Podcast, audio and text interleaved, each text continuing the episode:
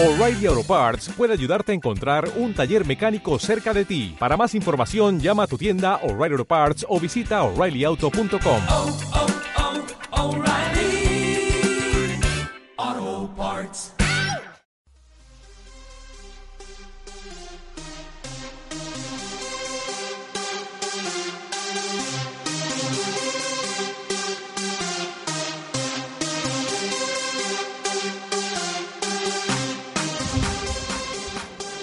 Bienvenidos al club.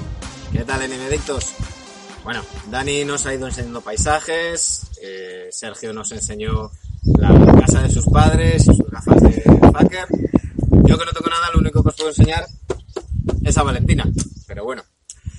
El caso es que estamos aquí de nuevo y con un vídeo más, ya sabéis, analizando todos los equipos que han ido eh, cayendo eliminados. Tenemos trabajo acumulado, pero de momento hoy nos vamos a quitar de encima a los Sacramento Kings. Como los Kings se han quitado encima a Vlado Divac. Una temporada decepcionante para los Kings y otra más. Van ya 14 años sin pisar postemporada.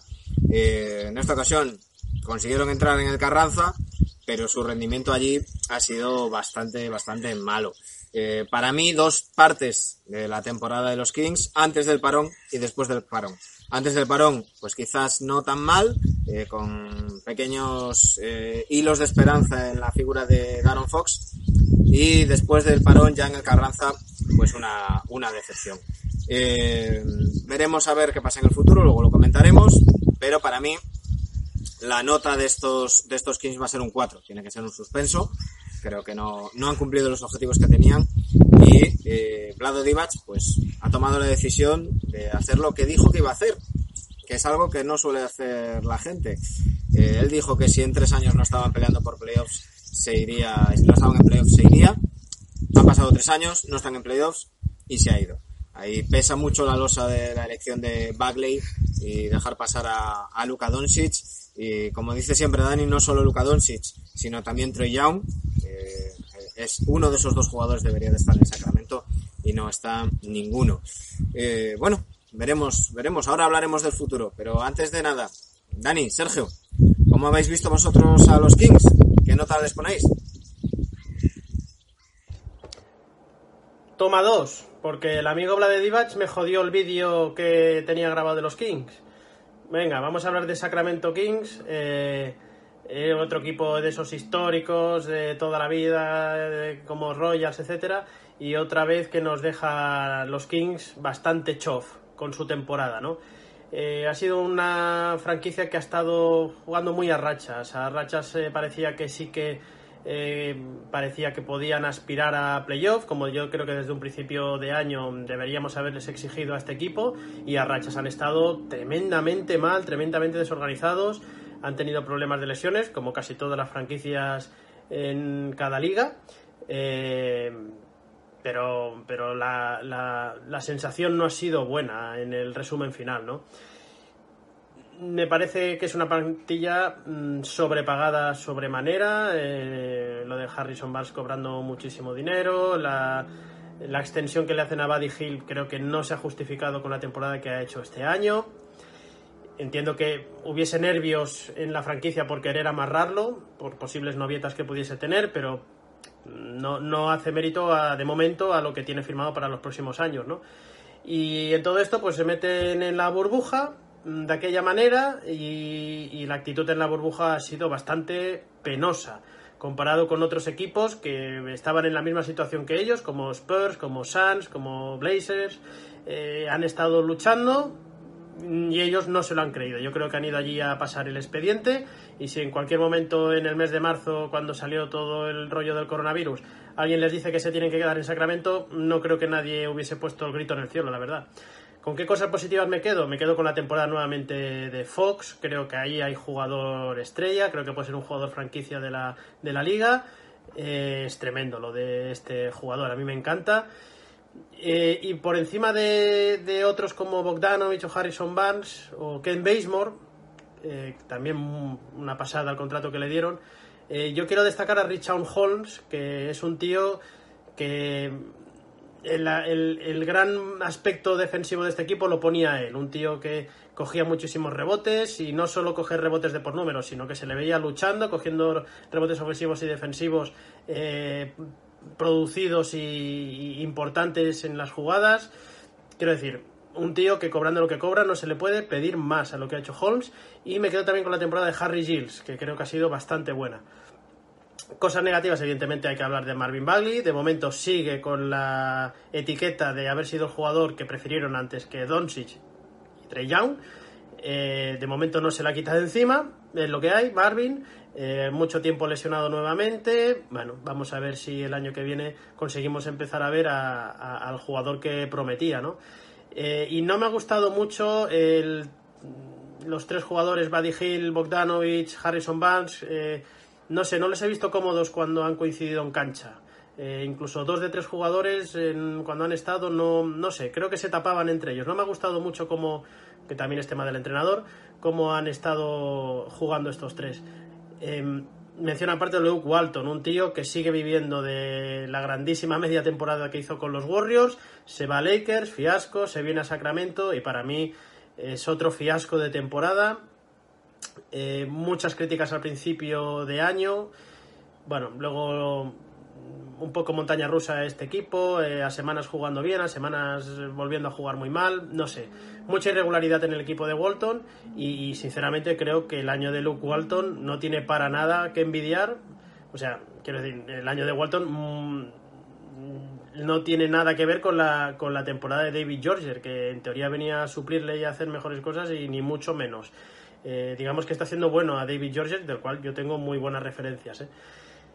Y evidentemente el tema de Vlade Divac. Eh, en el anterior vídeo yo había dicho que no le veía mucho futuro a Vlade y bueno, no está Vlade y parece que Stojakovic también se va. Esto que tomen nota de otros equipos que contratan a jugadores franquicia que han sido históricos en sus equipos y eso no te garantiza que vayas a acabar bien, ¿no? No tenía ningún sentido que siguiese Vlade Divac en el equipo. El cambio de entrenador a mí por Walton no me gustó. Las elecciones en el draft no me gustaron, quitando el tema Doncic. Eh, el armazón del equipo tampoco, sobrepagado la plantilla, en fin, no me ha gustado excesivamente la, la planificación de Vlade. Y con todo esto, pues mira, entre que es un equipo que ha, habido, ha jugado a rachas, como he dicho antes, eh, se ha metido en la burbuja de aquella manera, mira, yo les voy a dar un 5, un 5, porque he visto los jóvenes, he visto a Fox, he visto a Holmes, he visto a Harry Giles, eh, que creo que han dado un paso adelante, si Fox ya había dado todos los pasos adelante que tenía que dar, pero les apruebo por, por mira, por, porque me gusta su equipación. Ala, siguiente. ¿Qué tal, gente? En adictos por el de vacaciones, por el mundo. Eh, me gustan los Kings. Vamos a hablar un poco de los Kings. Yo soy muy fan del, equipo de, los Yeye, el equipo Yeye que decía Andrés Montes. Y se ha quedado en eso, ¿no? Porque tengo la camiseta de, de Chris Webber.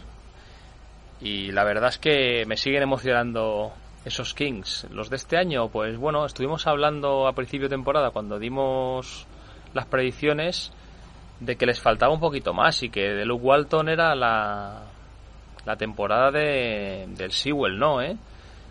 Y la verdad es que, bueno, han competido hasta el final, se, se metieron en la burbuja, pero en un oeste, ¿eh? no olvidemos que están en el oeste. Y, y siempre tenemos esa regla, ¿no? De que este equipo, si estuviese en el este, pues estaría metido en playoff. Pero estando en el oeste han competido hasta, bueno, hasta casi el final. Y, y, nosotros les pedíamos un poquito más, al menos yo les, pedí un poquito más y que Luke Walton a ver que demostrara lo supuestamente buen entrenador que es. Eh, se han quedado, se han quedado otra vez en, las puertas, igual que el año pasado, y para mí no ha habido una evolución. En eso podemos destacar mucho a, a Daron Fox. Para mí Daron Fox eh, yo pensaba que, que, iba a explotar, tipo, tipo Trey Young, por ejemplo, por poner, un, por, poner un, por poner nombres, y pienso que se estaca un poquito. Ha estado lesionado al principio de temporada, se lesionó y ha vuelto, bueno, hace buenos números, pero pero yo creo que podría haber dado un paso adelante. El que creo que puede dar un paso adelante, pero no lo utilizan suficiente, para mí es Bogdanovic. Bogdanovic me parece un pedazo de jugador que no está bien aprovechado en Sacramento. Igual que el otro, que el otro serbio, que Bielicha. Bielicha también me parece, me parece bastante más aprovechable de lo que los está usando Walton. Eh, luego está el contratazo de Harrison Barnes, que, que está ahí, bueno, a ver si lo pueden colocar. Y poco más. Eh, el que digo yo, este siempre que siempre me equivoco el nombre, el Buddy, Buddy Hill, o Buddy Hill. Yo digo Benny Hill, pero por cachondeo. Pero para que Manu me ponga aquí el, el, el icono de, de Benny Hill.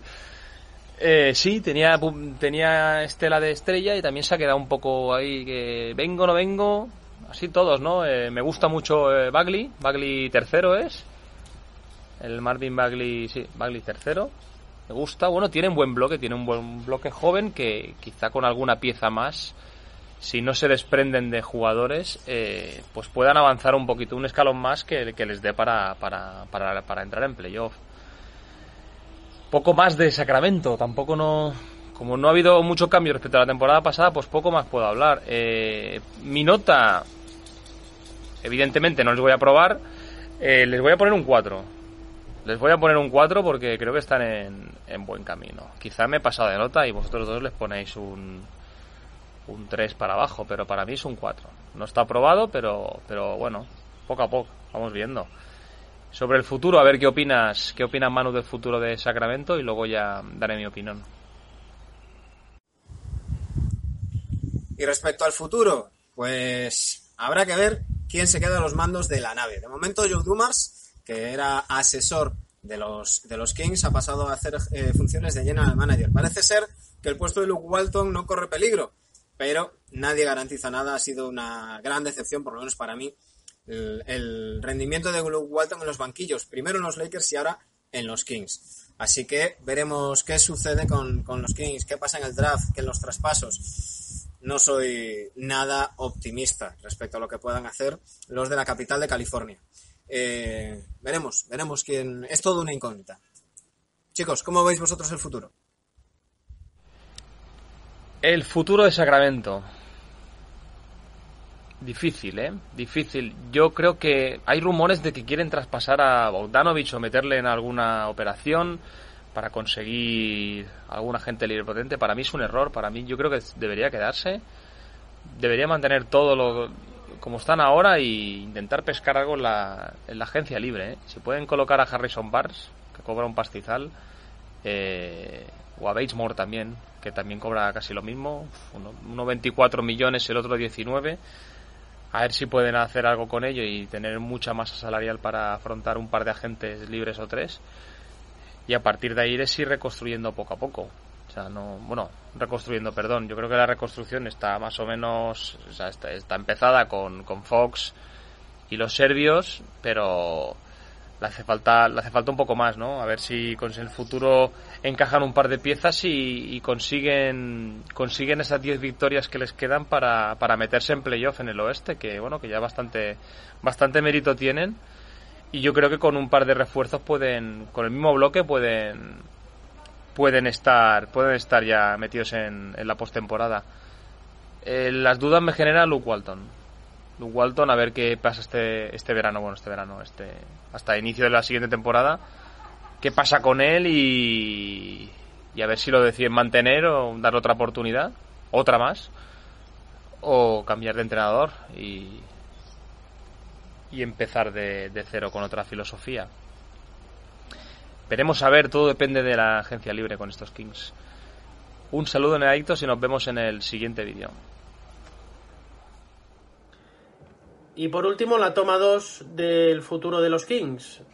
Parecía muy claro que Divac no tenía mucho sentido que siguiese. Yo creo que ha hecho las cosas mal, no solo en cuanto a pagar sueldazos a algunos jugadores, no solo en cuanto al tema del draft, de las elecciones. No sé, eh, el público de Sacramento y los fans eh, han habido algunas declaraciones y no sé, no, no, no, no creo que estuviese muy a gusto. Y la pregunta es si se va a llevar por delante Joe Dumars, que ahora anda por allí intentando arreglar el desaguisado, eh, si se va a llevar por delante a Luke Walton. Veremos si es de gatillo fácil o si le dan un año más como podría ser la excusa de, oye, el coronavirus, eh, no tenemos tiempo de hacer muchas cosas. Hay otros equipos que están echando entrenadores y no pasa nada. Hay que exigirle más para el año que viene a los jugadores que están cobrando mucho. Harry Sobas es el jugador mejor pagado de la plantilla, hay que exigirle yo creo que más. Y a Buddy Hill también hay que exigirle más.